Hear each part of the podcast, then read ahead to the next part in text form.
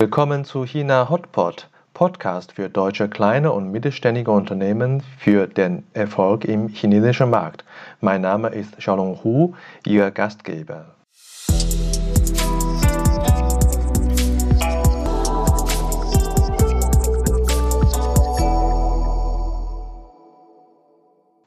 Ja, herzlich willkommen zu unserem Podcast heute.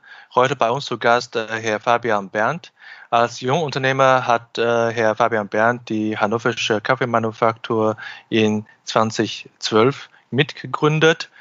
Äh, er berichtet äh, in unserem Podcast über ja, anfängliche abenteuerliche Erfahrungen seit der Gründung der chinesischen Tochtergesellschaft in 2016 und über seine Erfahrungen und Erkenntnisse äh, über die chinesischen äh, Kunden und auch den Markt und seinen Plan für die Kaffeezukunft in, in China.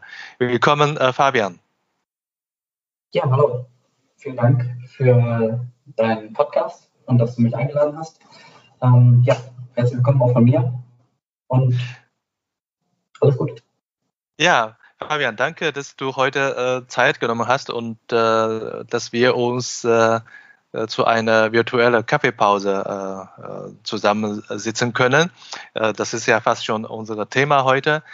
Ähm, die Hörer wissen es noch nicht, aber du bist gerade in, in Shenzhen, in China unterwegs und ich bin in Shanghai und sitze in der, in der Quarantäne. Insofern ist eine sehr willkommene Abwechslung für mich, dass ich heute mit dir äh, sprechen darf. Und danke auch dafür, äh, dass du auch relativ spontan äh, zugesagt hast. Und heute wollen wir über deine China-Erfahrungen sprechen. Ich würde in meiner ersten Frage erstmal interessieren, Warum habt ihr als Familie damals entschieden? Ich sage Familie, weil ich weiß, dass dein Bruder auch mit dir nach China gegangen ist. Und äh, warum habt ihr als Familie entschieden, nach China zu gehen? Welche Erwartungen habtet ihr damals vor der Reise oder vor der Gründung von äh, Hannover Coffee äh, China? Ja, ähm, genau. Also äh, unsere Firma in Deutschland ist ja ein Familienunternehmen. Also sprich, mein Vater hat das 2015, 2012 gegründet und ähm, mein kleiner Bruder und ich haben ihm dabei geholfen, wir waren von Anfang an dabei. Ähm, und wir sind in Deutschland ja immer noch eher regional aufgestellt. Also wir haben unseren Hauptabsatzmarkt ähm, immer noch in Hannover und Niedersachsen. Ähm, da hätte man jetzt eigentlich nicht gedacht, dass wir, oder wir hätten selber nicht erwartet, dass wir in, in, in, in naher Zukunft na, expandieren würden ins Ausland und äh, speziell natürlich nicht nach China. Ähm, wir sind da eher zufällig sozusagen auf, die, auf dieses China-Geschäft gekommen. Ähm, das ist entstanden durch eine Delegationsreise von der Stadt Changde in Hannover, die dort für ihr Projekt ähm, Deutsche Straße in China geworben haben. Und im Endeffekt haben die, ähm, sind die von der, von der Frau Bailan Shah ähm, zu uns gebracht worden und einfach mal ähm, sich eine deutsche Rösterei äh, unter anderem mit anzuschauen, wie auch ähm, die Brauerei in Hannover oder verschiedene andere Businesses. Und ähm, ja, da wurde ganz, ganz, hm, sag mal, ohne, äh, ohne konkrete Vorstellung das Projekt vorgestellt und so mal angesprochen, es wäre auch toll, wenn so eine Rösterei auch bei denen in China gebaut werden könnte. Und ähm, ja, ich war da halt auch anwesend bei dem Termin, ähm, habe da zu der Zeit ähm, dann zwischendurch studiert, äh, in Stuttgart eigentlich. Ähm, ja, und wir haben dann auch ganz locker einfach mal gesagt, ja, theoretisch würde sowas ja gehen. So. Und dann ähm, ist da aus dieser fixen Idee, ist es dann immer konkreter geworden, dass wir uns dann halt dementsprechend eingeladen haben, mal das Projekt uns anzuschauen und ja, hat so grob abgesteckt, wie das Ganze funktionieren kann, dass wir gesagt haben, ähm, wir haben keinerlei ähm, China-Erfahrung, wir waren selber noch nie vorher in China äh, müssten dementsprechend einen lokalen Partner finden, etc. Dabei haben wir uns unterstützt. Äh, am Ende ist es dann eine, ähm, ja, eine staatliche Investmentfirma geworden, die die Firma jetzt hier uns, äh, mit uns zusammen in China gegründet hat. Also wir haben ein chinesisches Joint Venture, wo wir als deutsche Firma ähm, ja, die Mehrheiten und haben halt einen kleineren chinesischen Investor sozusagen mit drin. Ähm, ja, das ist sozusagen wie das Projekt entstanden und wie die erste, ja, die, der Erstkontakt sozusagen entstanden ist. Mhm. Das war, so wie ich das äh, weiß, dass im Jahr 2016 und ähm, mehr oder weniger aus einem äh, Zufall entstanden, äh, nicht geplant, nicht langfristig geplant, so wie ich das äh, von dir höre. Äh, echt, echt krass. Aber äh, was ist äh, seitdem äh, für dich äh, dein äh, krasseste Erlebnis äh, in China? Ich habe äh, verstanden, ihr seid zuerst äh, nach China gekommen in eine kleinere äh, Stadt, äh, Chande also Tier 3, Tier 4 City sozusagen, äh, gar nicht die Megacities wie Shenzhen, wo du jetzt bist, oder Shanghai oder Beijing. Und äh, da ist natürlich der, äh, äh, sag mal, äh, also die Internationalität noch nicht so äh, wie in, in, Shanghai. Also da erlebst du sicherlich viele, viele Unterschiede. Was ist dein äh, ja, krasseste Erlebnis diesbezüglich? Ähm, ja, genau. Also äh, einmal kurz zur Entwicklung sozusagen. Ähm, ja, wir sind dann dort erst nach Chang'e in diese kleine Stadt gekommen, mit der Intention, ähm, dort die Kaffeerösterei aufzubauen und das als Markteintritt für China zu sehen. Wir haben natürlich äh, in den Vorbereitungen, als äh, der, das, das, was ich gerade erzählt habe, war 2015. Ähm, da sind wir nach China gereist und haben natürlich, äh, ich habe alles gelesen äh, zu, dem, zu dem Zeitpunkt, wie sozusagen der, der Kaffeemarkt in China sich entwickelt, etc. Also wir haben dann schon relativ schnell gesehen, dass wie in den meisten Industrien China eigentlich der Zukunftsmarkt ist, mit dem stärksten Wachstumspotenzial etc. Ähm, und äh, da auch dann schon ähm, gelernt aus vorherigen Erfahrungen von anderen Unternehmern, dass man sagt, ähm, der Absatzmarkt ist eigentlich eher die, die First Year Cities für so eine Art Produkt, wie wir es haben, also eher ein moderneres Produkt. Kaffee ist in China noch neu, in Anführungszeichen. Ähm, und wir haben ähm, Chang'e oder ja, die, äh, diese eher provinzielle ähm, Region ähm, als Eintrittstor gesehen und uns war bewusst, dass man dann irgendwann wahrscheinlich ähm, ja auch expandieren muss in andere Städte, um den Markt eigentlich zu erschließen. Äh, krasses, krasses, krasses Erlebnis. Äh, Im Endeffekt ähm, alles. Also ich habe vorher schon äh, in Amerika auch gelebt, in Spanien und in Südafrika, ähm, was ja auch Ausland ist, aber ähm, es ist kein Vergleich zu China als Ausland. Also China, äh, meine Theorie ist, dadurch, dass es halt so lange abgegrenzt war, ist es noch sehr viel fremder als viele westlichere Länder. Also wenn man jetzt Urlaub in Thailand macht, hat man das Gefühl, man ist weniger im Ausland als in China, weil ähm, die Sprache ähm, so anders ist, die Zeichen sind anders, das Essen ist komplett anders. Also so wirklich ähm, weitesten Sinne, obwohl ich eigentlich schon interkulturell viel Erfahrung gemacht habe, so ein kleiner Kulturschock. Nicht, nicht unbedingt negativ, aber einfach, da es so anders ist. Ähm, und da wir halt, wie du selber sagst, direkt in eine Kleinstadt gegangen sind, und die nicht so international ist, hat man halt echt viele interessante Erfahrungen, wo man, äh, die man nicht in Shenzhen oder Shanghai machen würde. Und das sind ja eher Städte, wo man sagen kann, äh, auf einem Level wie, sag mal, wie Berlin oder London oder New York, also Weltstädte, wo man auch diese Internationalität hat, die dann natürlich nicht gegeben ist. Und mit Englisch kommt man nicht weit. Ähm, man ist eigentlich völlig auf die, die Apps angewiesen, die einem für Übersetzung helfen. Um, ja, für alles, um Essen zu bestellen, um Taxis zu bestellen. Ähm, ein spezielles Ereignis würde ich da jetzt gar nicht so rausstellen, aber es ist wirklich diese Anfangsphase, ich sage mal die ersten zwölf, zwölf äh, sechs Monate, wo wir im Endeffekt überhaupt nicht, auch gar nicht wussten, was machen wir eigentlich sozusagen. Ne? Also in einem, in einem Land, wo du niemanden kennst und wo du, äh, ja, wie gesagt, weder sprechen noch äh, die Schrift verstehst, ähm, dann eine Firma aufzubauen, äh, erste Mitarbeiter finden, was auch nicht einfach ist in der Stadt, äh, wo halt fast kein Englisch spricht.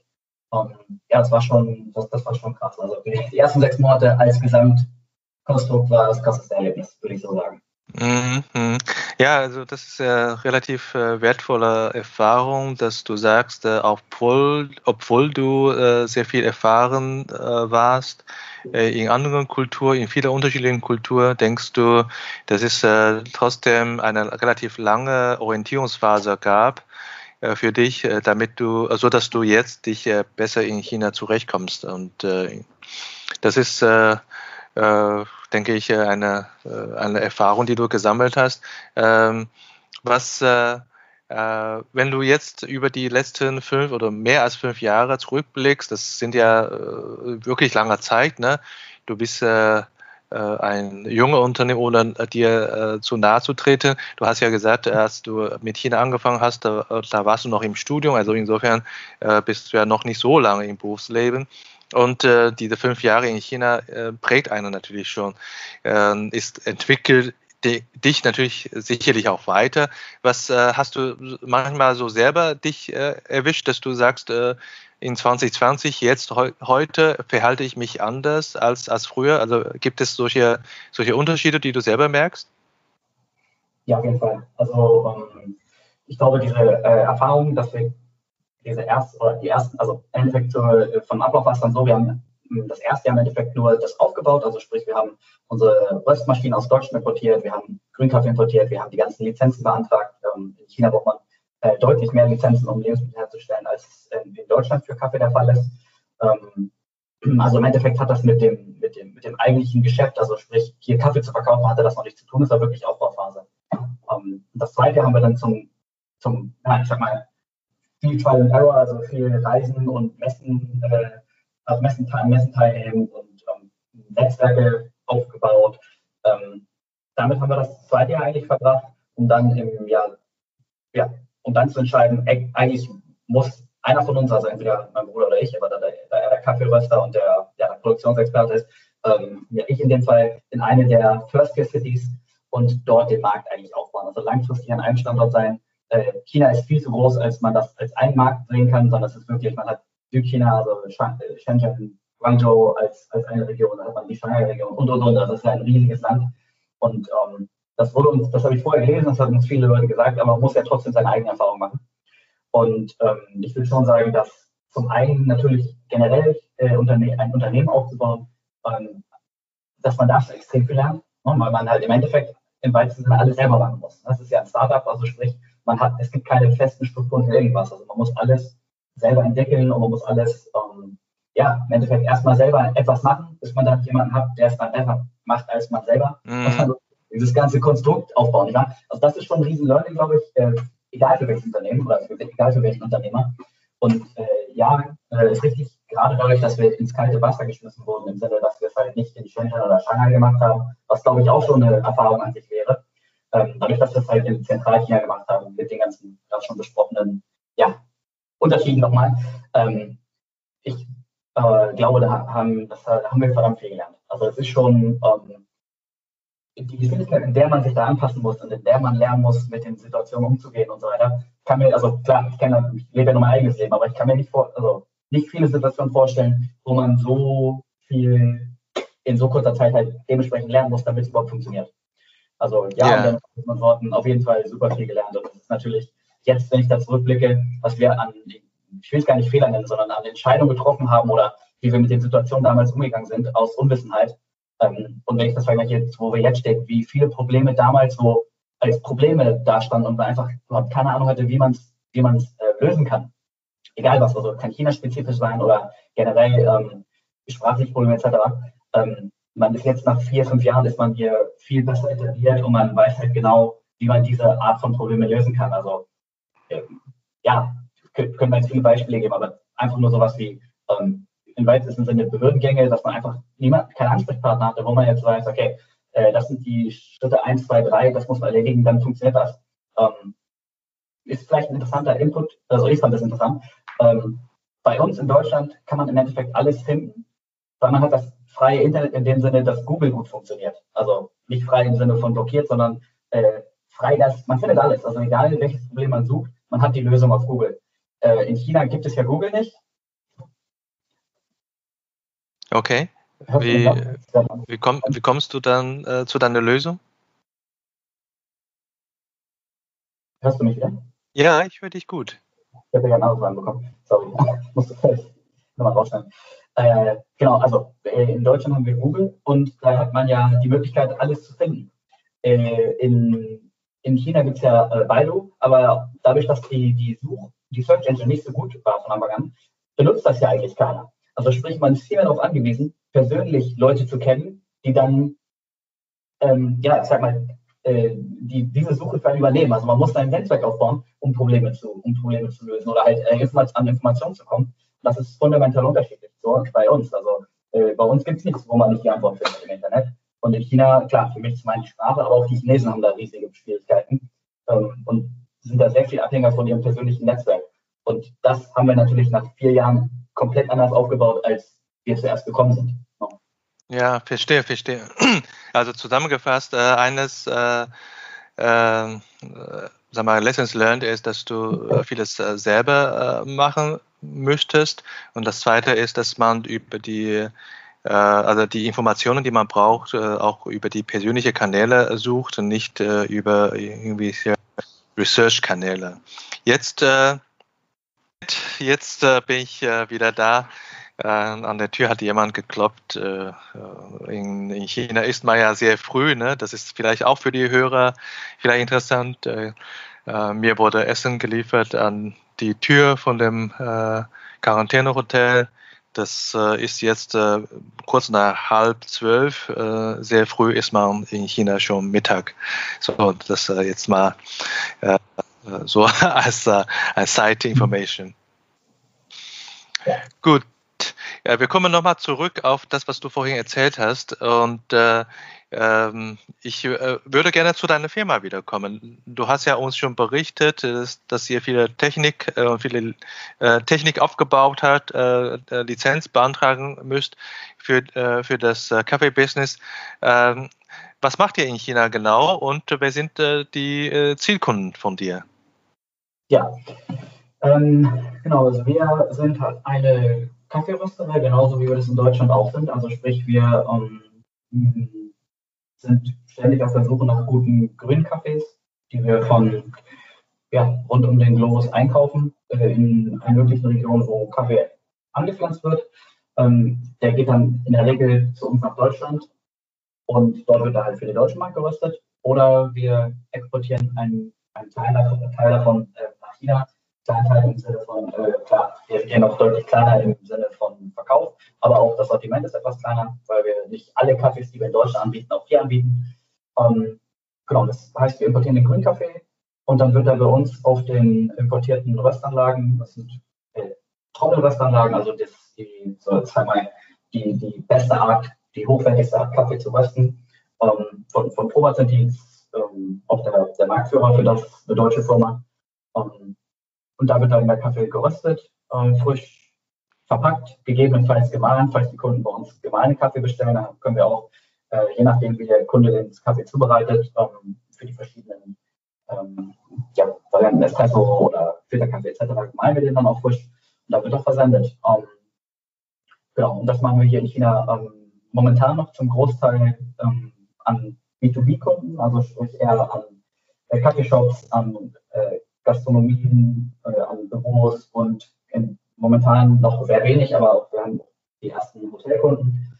Um, ähm, genau. Und parallel bauen wir halt hier äh, die Marke auf. Also sprich, wir glauben, dass man langfristig ähm, der, den B2C-Markt, der halt extrem stark am Wachsen ist, also immer mehr Leute in China um, ja, bekommen Kaffee trinken als, als Gewohnheit in den Alltag eingebaut. Also sprich, die, die fangen auch an, jeden Tag ein, zwei Tassen zu trinken, gerade in den größeren Städten. Und dann dort, ähm, auch jetzt merken wir schon selber den Shift, dass die Leute mehr und mehr äh, auch Brot kaufen und den dann zu Hause zu bereiten, wie es bei uns ja üblich ist. Ich glaube, ohne die Zahlen genau zu kennen, ich glaube, das ist der größte Teil in Deutschland vom Kaffeekonsum, also wirklich Leute, die zu Hause Kaffee trinken. Ähm, und das passiert hier halt auch. Und das ist der, der ja, das, das Ziel, sage ich mal. Also momentan ist es mehr B2B, um halt auf äh, erstmal so das Grundrauschen zu bekommen, weil da pro Kunde natürlich mehr, mehr Kaffee verkauft wird. Ähm, ja, und dann langfristig wie in Deutschland, da verkaufen wir halt mehr Kaffee direkt an unsere Endkunden also über, über Supermärkte, wo dann auch die Leute Kaffee für zu Hause kaufen. Und ähm, ja, das machen wir auch. Verstehe. Ja, äh, ich meine, B2B-Kunden, äh, was sind die typische äh, sag Branche, äh, in die du lieferst? Sind das dann zum Beispiel Gastronomie oder welche andere Branche? Ja, also Gastronomie in dem Sinne, ähm, wie gesagt, wir sind ja in China, äh, ich sage das immer so, erst zwei Jahre haben wir im Endeffekt nicht verkauft. Jetzt bin ich seit zwei Jahren in Shenzhen und das ist gerade unsere, unsere ja, also Business Development Phase im Endeffekt. Also wir lernen immer noch jeden Tag ähm, dazu schauen, was funktioniert, was nicht. Wir, wir testen viel. Äh, und natürlich ist generell erstmal jeder unser Kunde, der guten Kaffee braucht sozusagen. Aber ähm, wir haben jetzt hier festgestellt, dass ähm, der größte Bedarf ist ähm, nach gleichbleibender äh, guter Qualität. Also sprich, viele Kaffeeshops hier in China ähm, haben halt ein Problem, ähm, Kaffee zu finden, der deren Qualitätsanforderungen Ansprüchen genügt. Ähm, die, die, die, wie nennt man das, das Know-how der, der Kaffeekunden, also der, der Leute, die einen Kaffee im Kaffeeshop trinken, ist echt enorm. Also das kennen sich doch schon extrem viele Leute sehr gut mit Kaffee aus. Also das ist äh, eine Kultur, die extrem wächst und die, die Chinesen sind halt nicht mit Industriekaffee aufgewachsen. Also in Deutschland ist es schon so, klar, wir trinken alle Kaffee, aber viele wissen eigentlich gar nicht ganz genau ähm, zu bewerten, was ein guter und was ein schlechter Kaffee ist. Und viel Kaffee, den man in Deutschland bekommt, ist eigentlich gar nicht so gut, sondern es ist eher auf Masse produziert. Also es ist günstige Rohstoffe eingekauft und ähm, industriell geröstet, also sehr heiß, sehr schnell, wo dann nicht die Aromen oder die Bekömmlichkeit ähm, vom Kaffee im Vordergrund steht, sondern eher ja, der günstige Preis. Und ähm, gerade gute Coffeeshops hier in China, die dann ähm, Wert darauf legen und die, wo die Kunden das Know-how haben, die brauchen halt äh, gute Qualität. Und da dann die gleichmäßig, also die, die Konstanz hinzubekommen, ähm, scheint für viele andere Röster ein Problem zu sein. Und ähm, das ist, sage ich jetzt mal, unser, Haupt, äh, unser Hauptverkaufsargument. Also wirklich, wir haben hier mhm. einige Ka äh, Kaffeeshop, ähm, ja, teilweise sogar die also Ketten, will ich jetzt äh, sagen, also die haben vielleicht fünf, sechs Kaffeeshops, die wirklich, ähm, obwohl sie natürlich auch hier etliche andere Kaffeeröster kaufen könnten, Kaffeeröster, dann sind sich für uns entscheiden, um, ja, weil die gute Qualität und vor allem die gleichbleibende Qualität für die wichtig ist. Mhm. Das ist momentan unser, Haupt, unser Hauptbereich. Also hochwertige mhm. Kaffee, die wirklich äh, Specialty Coffee, also äh, Spezialitäten-Kaffee brauchen. Um, ja.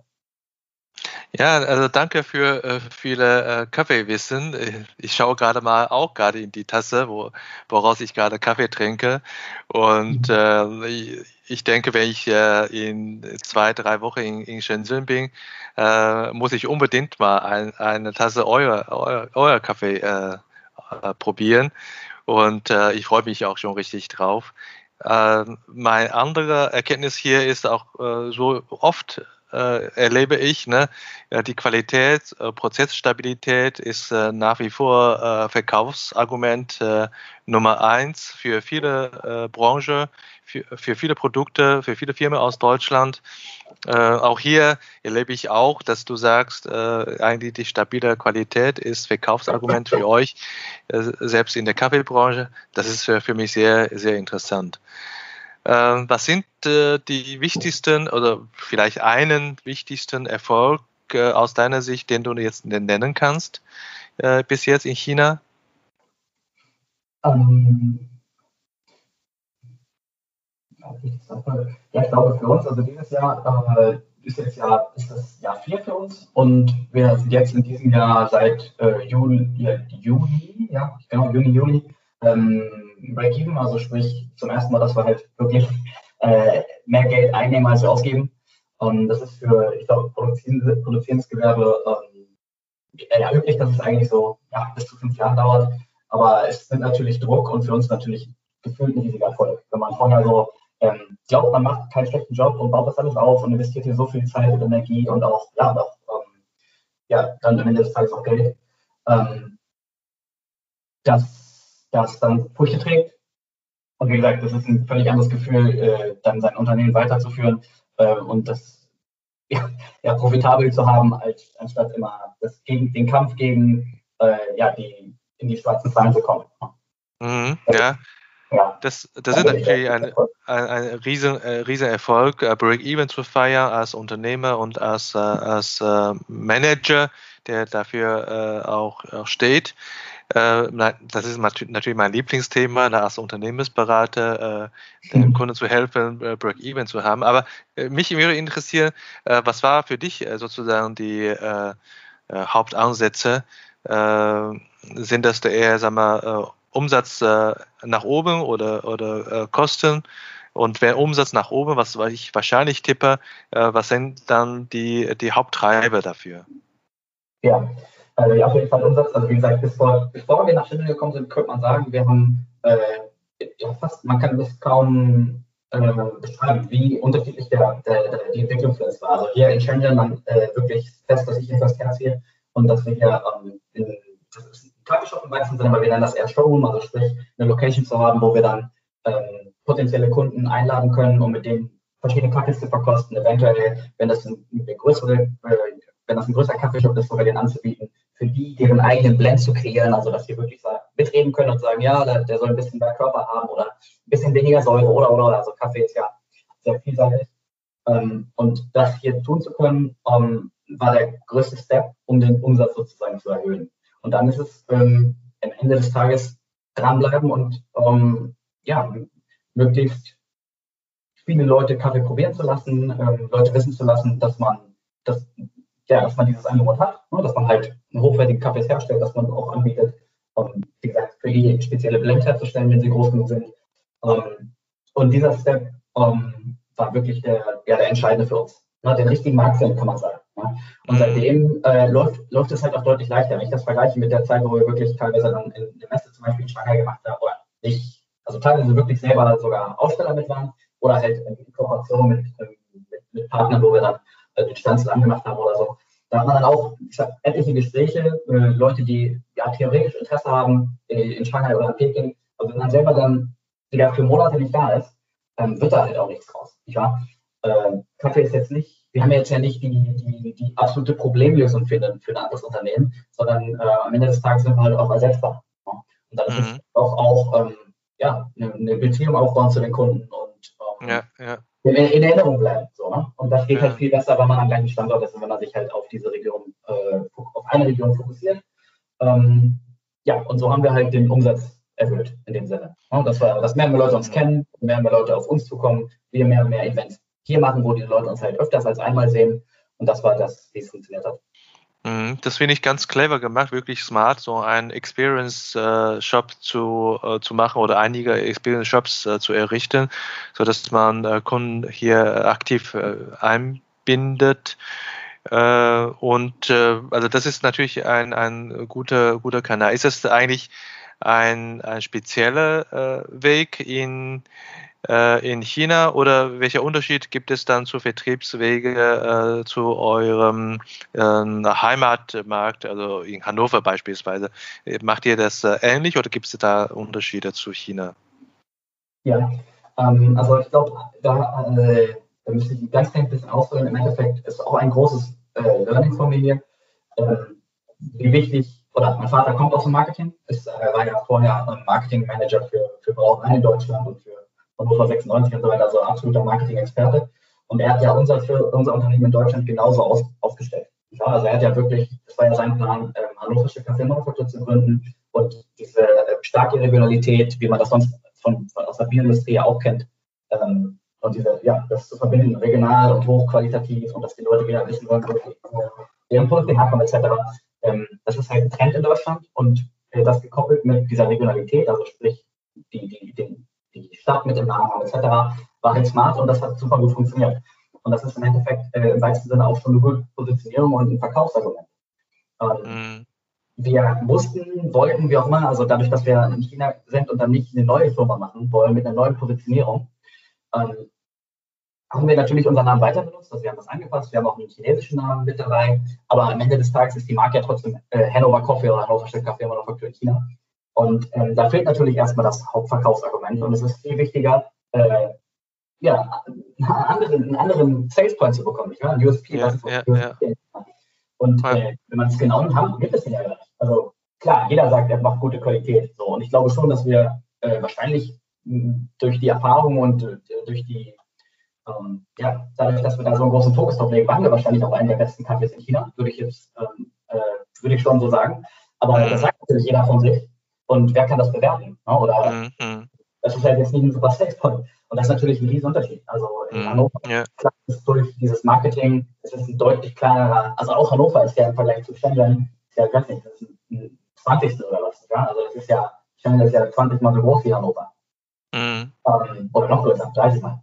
Das ähm, kann man natürlich nicht vergleichen, wie viel Aufwand man hier betreiben muss, um die gleiche Art von Marktdurchdringung zu erreichen und die gleiche Art von, mhm. ähm, ja, ja, Kundenkontakt mit. Äh, das Angebot ist viel, ist viel, viel größer. Es ist alles viel schneller. Die Leute sehen, werden hier auch ganz anders bombardiert mit Marketing. Ja, und auch Marketingwege, die wir als äh, Marktfremde ja gar nicht so spielen können. Das ganze Online-Marketing, ähm, da steckt hier viel, viel mehr Geld drin und viel mehr ähm, Competition als bei uns.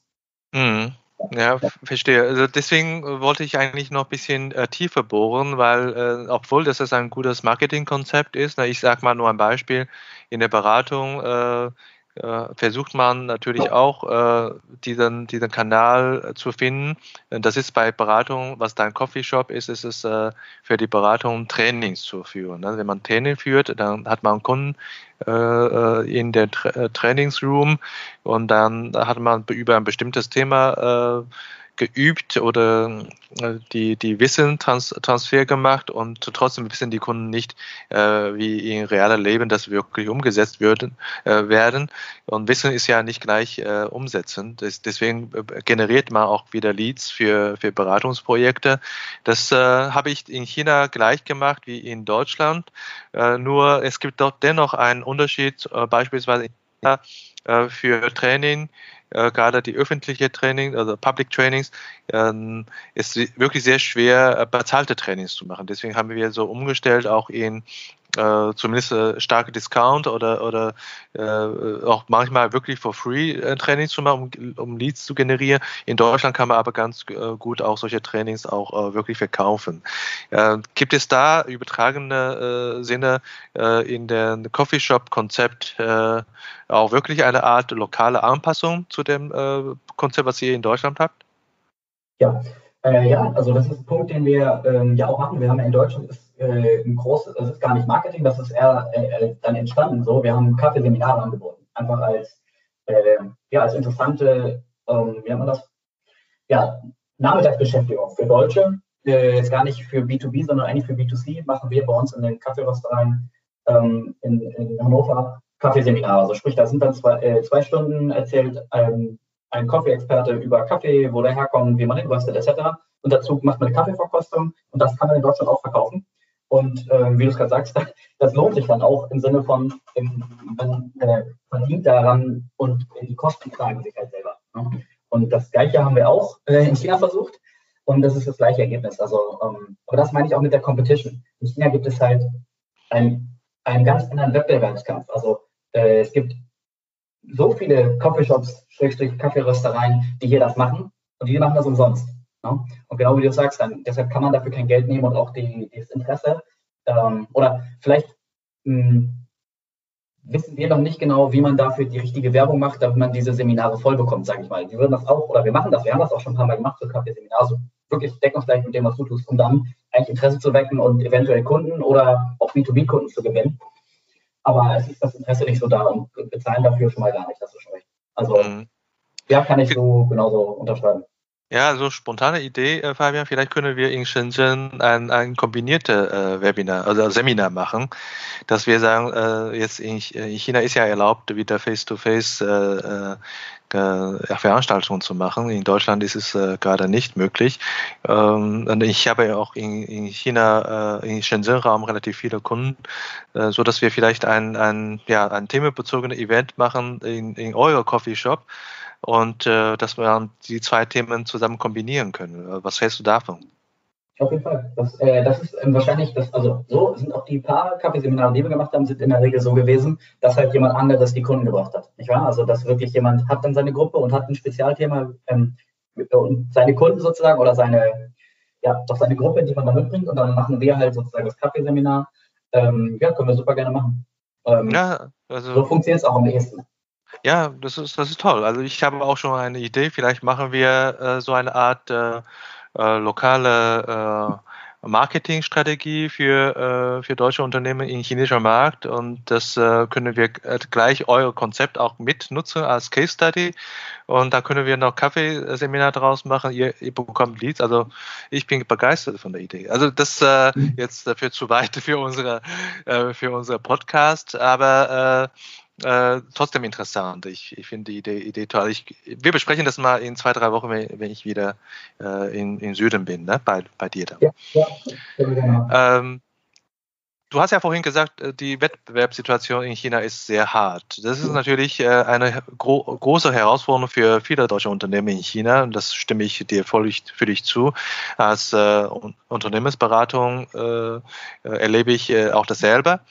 Ähm, da verstehen äh, viele Kollegen aus Deutschland nicht so, aber das ist tatsächlich so, ne, dass äh, die Wettbewerber in, in, in China sind ja kommen aus aller Welt. Die, die kommen alle nach China und da hast du in China deutlich höhere Wettbewerbssituation, also höhere Wettbewerb als, als in, äh, man in Deutschland gewohnt ist.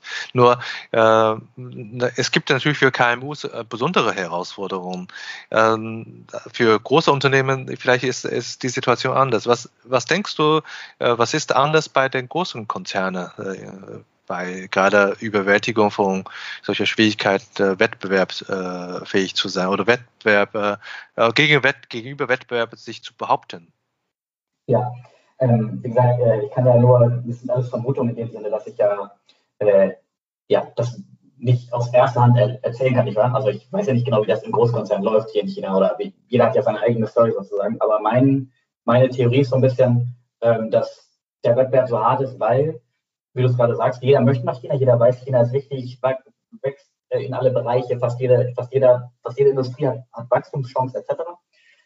Ähm, aber der Unterschied ist, dass China sich auch auf China konzentriert, weil die chinesischen Unternehmen und Unternehmer auch alle wissen, dass China eigentlich der momentan der Markt mit dem meisten Potenzial hat. Und ähm, die wissen, die haben einen. Die haben das Netzwerk, die haben die Sprache, die haben für die viele Sachen sind viel einfacher. Und dementsprechend hast du nur in China den Kampf gegen, in Anführungszeichen, die ganze Welt im Sinne von, alle kommen nach China, aber auch China selber. Und die chinesischen Unternehmen, ähm, auch die großen, die fokussieren sich ja noch gar nicht auf den Rest. Also, was macht Tencent oder die ganz großen, was machen die im, im Westen? Für die ist es immer noch China mit Abstand der eigene größte Markt. Und jetzt gerade bei kleineren ist es ja noch viel extremer. Also, keine, es gibt keine Kaffeerösterei aus China, die auch nur ansatzweise äh, versucht, im Ausland was zu machen, sondern die fokussieren sich alle nur auf China. Ne? Und deshalb ist das halt, ja, denke ich, der, der stärkste, der stärkste, äh, ja, der stärk, um, stark, stärkst umkämpfteste Markt, den wir haben. Ne? Mhm. Ähm, ich glaube, und äh, das ist auch mein zweiter Punkt, ich glaube, dass man als äh, Unternehmen, wir hatten ja im Endeffekt ein bisschen äh, Rückendeckung und wir hatten ja unseren chinesischen Partner, der aber im weitesten Sinne nur lokal in Shanghai helfen kann, der dir nicht helfen kann, was ähm, Vermarktung angeht, Sales angeht. Am Ende des Tages ist für ein Unternehmen das nicht das Einzige, was, was was am Anfang drum geht, ist ja Sales. Also, wenn du nichts verkaufst, dann bist du auch kein Unternehmen. Das ist ein Hobby. Und wenn dir keiner helfen kann, der den Sales voranbringt, ähm, dann hast du ein Problem. Also ich glaube, für, für das wir sind ja klein, sehr klein, aber auch für ein bisschen größere Unternehmen ist das Wichtigste, jemanden zu finden, der ähm, confident ist, den chinesischen Markt im Sinne von Sales aufzubauen, Sales zu unterstützen. Ähm, ich glaube, für die ganz großen Firmen ist es wieder was anderes. Äh, Mercedes, ähm, in Anführungszeichen, verkauft sich von selber, weil es ist so, da hat Deutschland und die deutschen Autohersteller einfach so einen riesigen ähm, Ruf, den sie, den sie in China haben, im Sinne von bestes Auto und so tolle Qualität und so weiter. Die verkaufen sich mehr oder weniger von selber. Da ist es eine komplett andere Situation, nehme ich an. Aber für jemanden, der unbekannt ist, der dann wirklich über, über sein, was auch immer, äh, über, seine, über seinen Service oder über ein anderes USP sich verkaufen will, anstatt der super bekannten Weltmarke, ähm, glaube ich, ist das ist echt nicht einfach momentan. Mhm. Ja, also zusammengefasst, äh, wenn ich das so mit meinen Worten er erkläre, äh, du hast gesagt, ähm, die kleinen äh, Firmen haben über, gegenüber die großen Konzerne sozusagen noch weniger Branding ja, deswegen müssen sie in China gegenüber diesem sehr harten Wettbewerb extrem äh, äh, äh konzentrieren, eine Sales-Kompetenz aufzubauen oder, oder diese Sales-Funktion, Vertriebsfunktion wirklich als, äh, als größte Herausforderung für MU äh, im chinesischen Markt. Hm, Verstand, also ich meine, dieses äh, Handlungsfeld ist identifiziert. Äh, Frage an dich, was ist dann die äh, wichtigsten Kompetenzen des Unternehmens oder des kleinen Unternehmens oder Tochtergesellschaft in China, um diese, diese gute Vertriebsorganisation oder gute Vertriebskompetenz aufzubauen? Was sind die, die wichtigsten Voraussetzungen? Um ähm, ja, schwierig. Also sag mal bitte ein Beispiel, was meinst du? Was wäre zum Beispiel Kompetenz, was du meinst? Ähm, Kompetenzen sind äh, beispielsweise äh, schnelle äh, Reaktionsvermögen oder flexiblere Mindset oder Digitalisierung. Wir haben im Frühjahr dieses Jahres so eine Art Umfrage bei den deutschen KMUs äh, gemacht. Daraus kommen ja, drei Kernkompetenzen heraus äh, für die deutschen KMUs. Äh, Schnelligkeit als erstes und als zweite Digitalisierung in der Wertschöpfungsprozesse und dann äh, gerade auch aktuell zur Corona-Zeit, man denkt an äh, sichere Lieferkette als Produktionsunternehmen. Also das sind die drei Kernkompetenzen für die äh, zukünftige äh, äh Erfolge äh, als KMU in China, also als KMU aus Deutschland in China. Ähm, ich möchte aber dich äh, jetzt gar nicht in diese drei Kernkompetenzen einschränken, was ich vorher erwähnt habe. Aber ich frage, was sind aus deiner Sicht die Kompetenzen eines Unternehmens, die wichtig sind, um ja, diese, diese China-Erfolg zu erzielen? Ja, ja.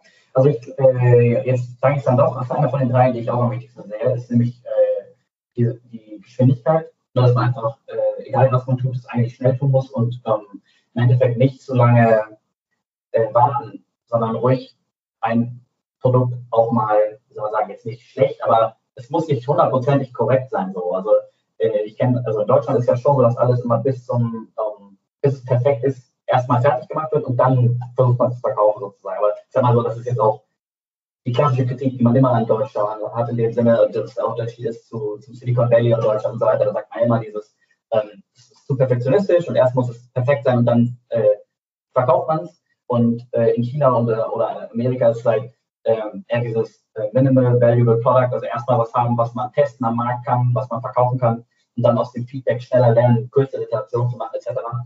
Das glaube ich auch, dass das in China äh, wichtig ist. Ne? Also diese Geschwindigkeit und dieser, das schnelle Anpassen an neue Gegebenheiten.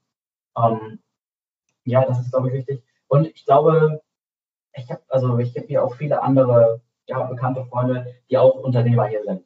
Und ähm, ein, wo es immer funktioniert, ist, wenn man China halt nutzt als Produktionsstandort. Also weil das äh, da muss man halt nicht auf dem chinesischen Markt konkurrieren, sondern da produziert man hier ja man ist ja auch irgendwie in China tätig, aber man verkauft nicht an den chinesischen Markt. Ich kenne echt verdammt wenig, ich glaube, ich kenne kenn Ich kenne niemanden, der eigentlich hier als Ausländer in China für China produziert, der keine Weltmarke ist. Hm. Abgesehen von uns selber. Also alle anderen, ähm, es gibt hier, ab und zu habe ich mal jemanden getroffen, der hier Mate-Tee produziert, also für FMBS, Mate-Tee produziert oder die wollten hier Schokolade verkaufen oder, oder, oder. Ähm, hm. Aber erfolgreich ist davon keiner, ganz ehrlich. Also ich glaube, man muss dann schon wirklich, man muss wirklich das wie, wie überall auf der Welt, man muss wirklich einen Marktbedarf haben. Man, äh, das, was wir gemacht haben, dieses, äh, wir machen jetzt mal unser Produkt und dann, ja, über Marketing das in den chinesischen Markt zu bekommen, wie gesagt, hat ja auch funktioniert ein bisschen, aber ist ja auch nicht, dass ich sagen würde, das ist jetzt super erfolgreich. Ist ja nicht, dass wir jetzt hier die, die Millionen scheffeln, sondern es ist halt so, dass wir jetzt break-even sind und überleben, aber es ist ja auch noch nicht da, wo es, wo ich sagen würde, das hat sich jetzt super gelohnt. Also das muss jetzt sich schon noch entwickeln und dann kann man in drei, vier, fünf Jahren sagen, äh, das wäre es überhaupt wert oder man muss das als Learning antun. Ich meine, wenn ich das vergleiche mit den, den Effort, wenn ich die gleiche Arbeitszeit, die ich jetzt hier investiert habe mit meinem Bruder, in Deutschland investiert hätte, äh, entweder unsere eigene Firma Kaffee oder vielleicht was ganz anderes gemacht hätte, ich bin mir sicher, wir wären deutlich erfolgreicher. Mhm. Ja, ja, das äh, erlebe ich auch viel, äh, viel Anstrengung und äh, man hat auch äh, erlebt, Erlebnisse, zumindest mal sehr, man lernt viel, aber für das Gesamtunternehmen unter dem Strich ist das China-Geschäft nicht unbedingt, äh, also in einigen Branchen nicht unbedingt so gewinntreibend. Ähm, was bedeutet China, äh, sag mal, das, äh, das China-Projekt an sich für euer Unternehmen, hannoversche Kaffeemanufaktur, sage ich mal, als Gesamtkon Gesamtfirma, ihr seid ja kein Konzern, als Gesamtfirma. Mhm. Was bedeutet dieser Schritt nach China für euch? Ähm, ja, es bringt natürlich neue Perspektiven. Ähm, es weitet den Blick. Also mm, wir sind ja jetzt nicht im operativen Geschäft dann mehr in Deutschland tätig, also ich jetzt, sondern ähm, ich kümmere mich um das Online-Marketing, weil das mein, auch aus meinem Studium mein Background war. Ähm, das mache ich weiter. Ähm, es hilft in dem Sinne, dass wir natürlich äh, sehr viel, was wir sonst, was im Endeffekt in Anführungszeichen eh aus China kommt, ja, also viele von unseren ähm, Produkten die sourcen wir jetzt einfach direkt selber hier. Also sprich, Verpackung oder so, die kann man natürlich auch in Deutschland kaufen, aber die werden dann trotzdem nicht hier gemacht. Und hier habe ich jetzt natürlich die Möglichkeit, das alles direkt von den Fabriken immer zu, zu ähm, kaufen. Ähm, das ist, glaube ich, schon auch ein Mehrwert für unsere deutsche Firma, dass man jetzt diese, diese Schnittstelle sozusagen hat, dass man ja dort in einem, in zum einen Geld sparen kann, aber halt auch einen Blick dafür hat, was gibt es eigentlich noch. Also ich glaube auch, dass da ein bisschen Innovation durchkommt, weil man halt den Blick auf zwei Märkte hat und das natürlich auch in Deutschland hilft. Also wir haben auch ein neues Produkt äh, jetzt in Deutschland ähm, gelauncht. Diese, das, diese, ja, das Drip Coffee Bags, also die Tassenportionen äh, für gut für Reisen etc. Sowas, das gibt es in Deutschland sozusagen noch nicht. Das haben wir jetzt auch dann angefangen in Deutschland. Das kommt auch gut an. Also ich glaube, es weitet den Blick und es gibt den Unternehmen natürlich auch eine ähm, eine andere Größe, auch für Marketing wieder. Also sprich, wenn man natürlich auch in China tätig ist, ist es ein interessantes Topic, worüber man sprechen kann. Ähm, ist schwierig messbar, aber ich glaube, das sind so die, die Hauptpunkte, wo, wir, wo das dem deutschen Unternehmen eventuell weiterhilft. Mhm, das ist ja äh, sehr, sehr interessant. Ich finde, äh, deckt sich auch äh, mit meiner Erfahrung in anderer Branche bei meinen anderen Klienten sozusagen. Ne?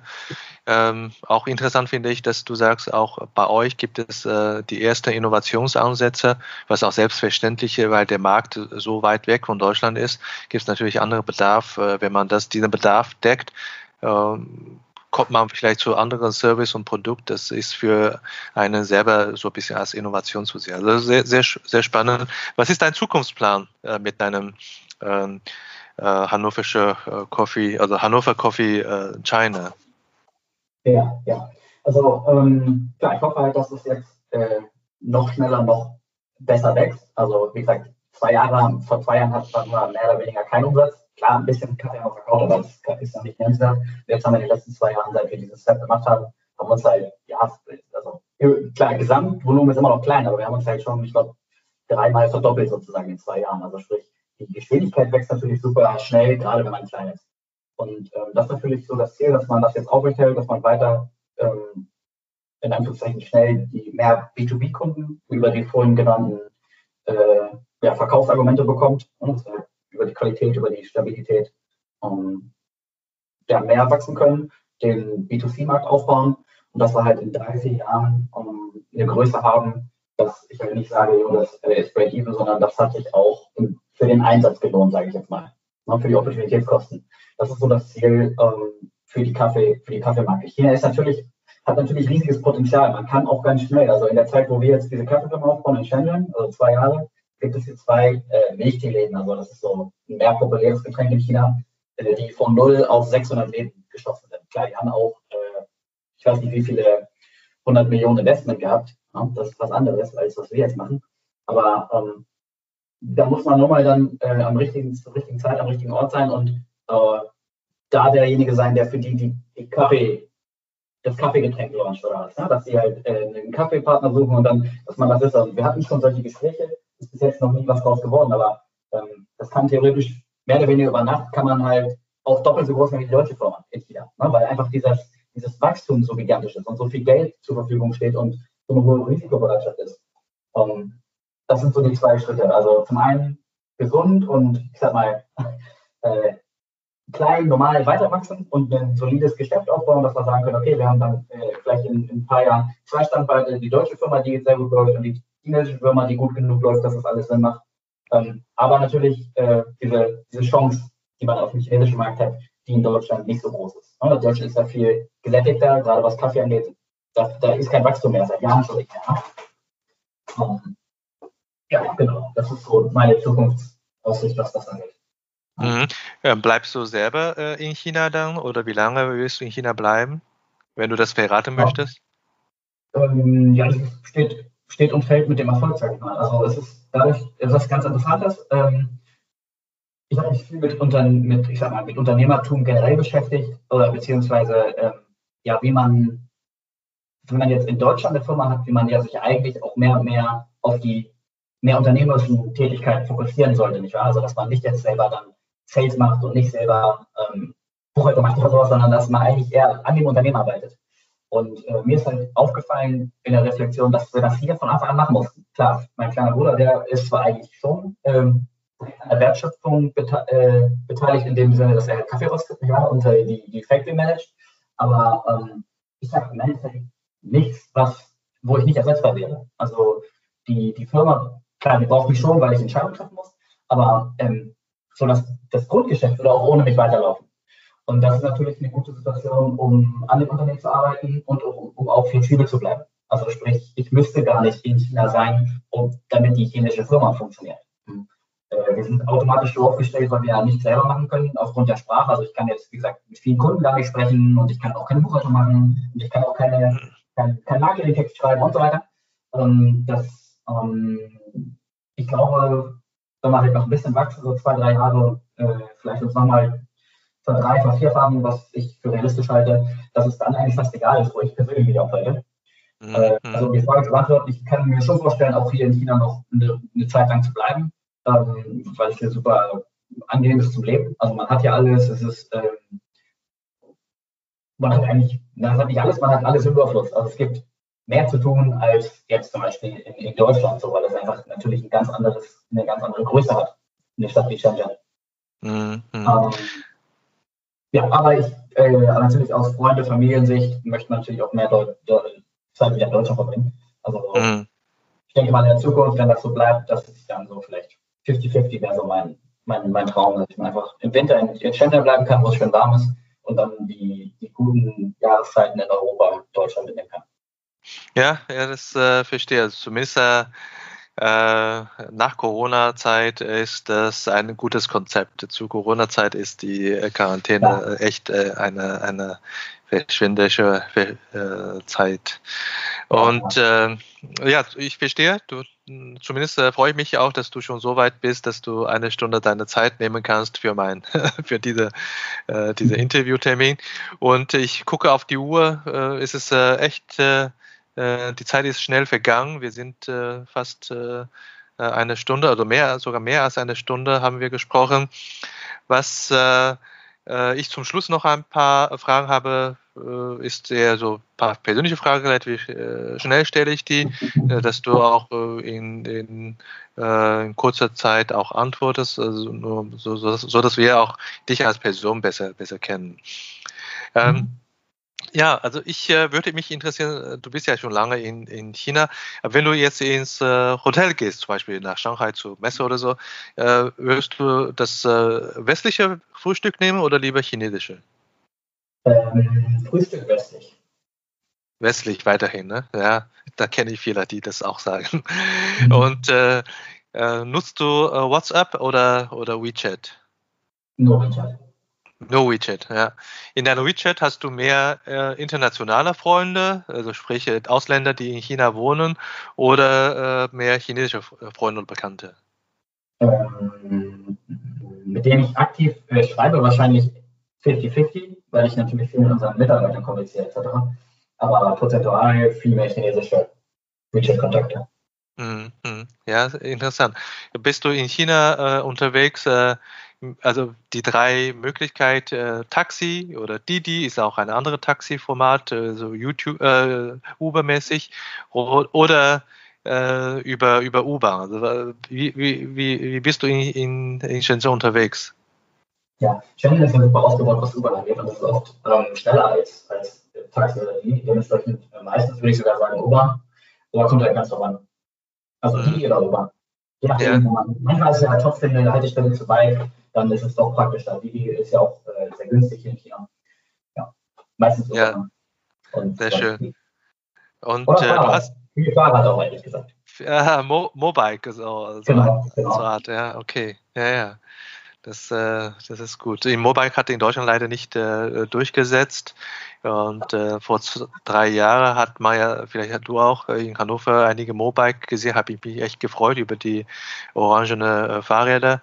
Aber die ja. sind alle jetzt mittlerweile aus dem Markt wieder. Das sind, äh, ja, sind so diese, diese Rollers, Elektrorollers, ne, die sind mehr da mit drei, vier unterschiedlichen Marken. Aber so richtig durchgesetzt kann man das auch nicht sagen. Ja, also ich, ich glaube, das Problem ist, dass die, das ist auch da wieder, ähm, das ist zu teuer in Deutschland. Also ich habe das mal probiert damals und dann bezahlt man ja, wenn ich dann 20 Minuten Fahrrad fahre, bezahle ich ja 2,50 Euro, 3 Euro oder sowas hat das gekostet. Also äh, die Hürde ist erstmal, sich da zu registrieren, war da, war da. In China scannt man das ja einfach mit WeChat oder Meituan, die man eh benutzt und dann fährt man los. Ne? Also das ist einfacher zu nutzen, man muss weniger Setup betreiben. Und es ist halt einfach zu teuer. Also hier, ja. wenn ich eine halbe, eine halbe Stunde fahre, bezahle ich ja nicht mal einen Euro. So, das ist ja. das no also Dann nehme ich halt, dann nehme ich ein Fahrrad und fahre damit rum und dann kostet das 50 Cent und dann ist das ja auch egal. Ne? Ja. Also meine Tochter wollte schon länger, ne, dass, äh, dass wir mit dieser E-Rolle, also dass er, sie mit äh, E-Rolle mal von uns äh, in die Stadt fahren kann. Das kostet 4 Euro. Mit Bahn, äh, wenn sie Regulärtickets kauft, äh, vor ein, einiger Tage war sie noch 14. Da kostet äh, so ein, für 14-Jährige nur 1,30 Euro oder so. Das ist ja, steht in keinem Verhältnis. Ne? Das ist ja, ja. Äh, ganz, äh, ja, also das, ist, das führt wieder zu weit, wenn wir die, über, über die, die, die Vermarktung von, von Roller, Elektroroller reden. Aber mein, mein letzte Frage, was vielleicht, also ich habe noch zwei Fragen so. Ähm, du hast ja viel, viel äh, Lessons learned und viel Erfahrung. Bist du äh, irgendwie grundsätzlich bereit, was ein, andere, ein, ein Hörer oder ein anderer Hörer sich interessiert, dich als äh, Mentor oder Coachin äh, anzufragen? Äh, ja, auf jeden Fall. Austausch ist immer gut. Und ich glaube mh, wirklich, dass wir, dass wir jetzt extrem viel gelernt haben, was man auch gut weitergeben kann. Ja, ich denke, gerade die Dinge, die du selber gelernt hast, ne, bist, äh, wärst du sicherlich auch froh, dass äh, vorher jemand dir das äh, schon mal erzählt hat. Und äh, ich denke, äh, da kannst du sicherlich sehr authentisch als äh, Mentor oder als, als Coach äh, für äh, ein KMU äh, fungieren. Ne? Das äh, denke ich schon. Äh, meine allerletzte Frage, wie äh, angekündigt. Welche ähm, Experten kannst du mir noch empfehlen für äh, diesen Podcast, äh, dass er auch Interview äh, mit mir macht? Äh, vielleicht aus Shenzhen-Raum. Vielleicht hast du, also wichtig wäre für mich ein Deutscher, äh, der in China erfolgreich sein Geschäft führt oder sein äh, als Manager arbeitet, nicht unbedingt als Eigentümer, wie du ja, aber auch als Manager. Also hast du da jemand im, äh, im Kopf? Äh, ja, ich habe hier zwei, drei, also ich kenne natürlich einige Deutsche hier, ähm, teilweise CEOs von Firmen, ähm, die sind natürlich, ich weiß nicht, ob die, wie viel Zeit sie haben, Anführungszeichen, ja, die sind dann eventuell, ich weiß nicht, ob, wie oft die angefragt werden, ja, wenn du von einer großen Firma CEO bist, hm, weiß ich jetzt noch nicht, aber ich kann die auch trotzdem mal. Wenn nicht, habe ich ja auch ein paar Unternehmerfreunde, denke ich jetzt mal, ähm, die mit Sicherheit dazu bereit sind. Ja, sehr gerne. Also wie gesagt, äh, ich finde, sowohl große Unternehmen haben Erfahrung, die für KMU interessant sind, aber auch kleine. Also insofern, äh, es ist dir überlassen. Ich freue mich, wenn du da ähm, einen äh, Experten mir empfehlen kannst. Ja, vielen Dank. Äh, das war sehr äh, kurzweilig und für mich selber, äh, ich habe auch vieles gelernt, in, insbesondere über chinesische Kaffeeindustrie und ich hoffe auch, dass die Zuhörer, äh, also ich bin mir eigentlich sicher, dass die Zuhörer einiges interessante Informationen für sich entnehmen kann, äh, entnehmen können. Und ich hoffe auch, dass dir Spaß gemacht hat. Ja, auf jeden Fall. War super. Ja, sehr schön. Ich äh, äh, freue mich auf unser nächstes Treffen in, in Shenzhen. Äh, wir, wir sprechen in WeChat ab, ne? wo und wann mhm. wir uns treffen. Ich freue mich schon auf den Kaffee in deinem Shop. Bis dahin. Bis dahin. Tschüss. Tschüss.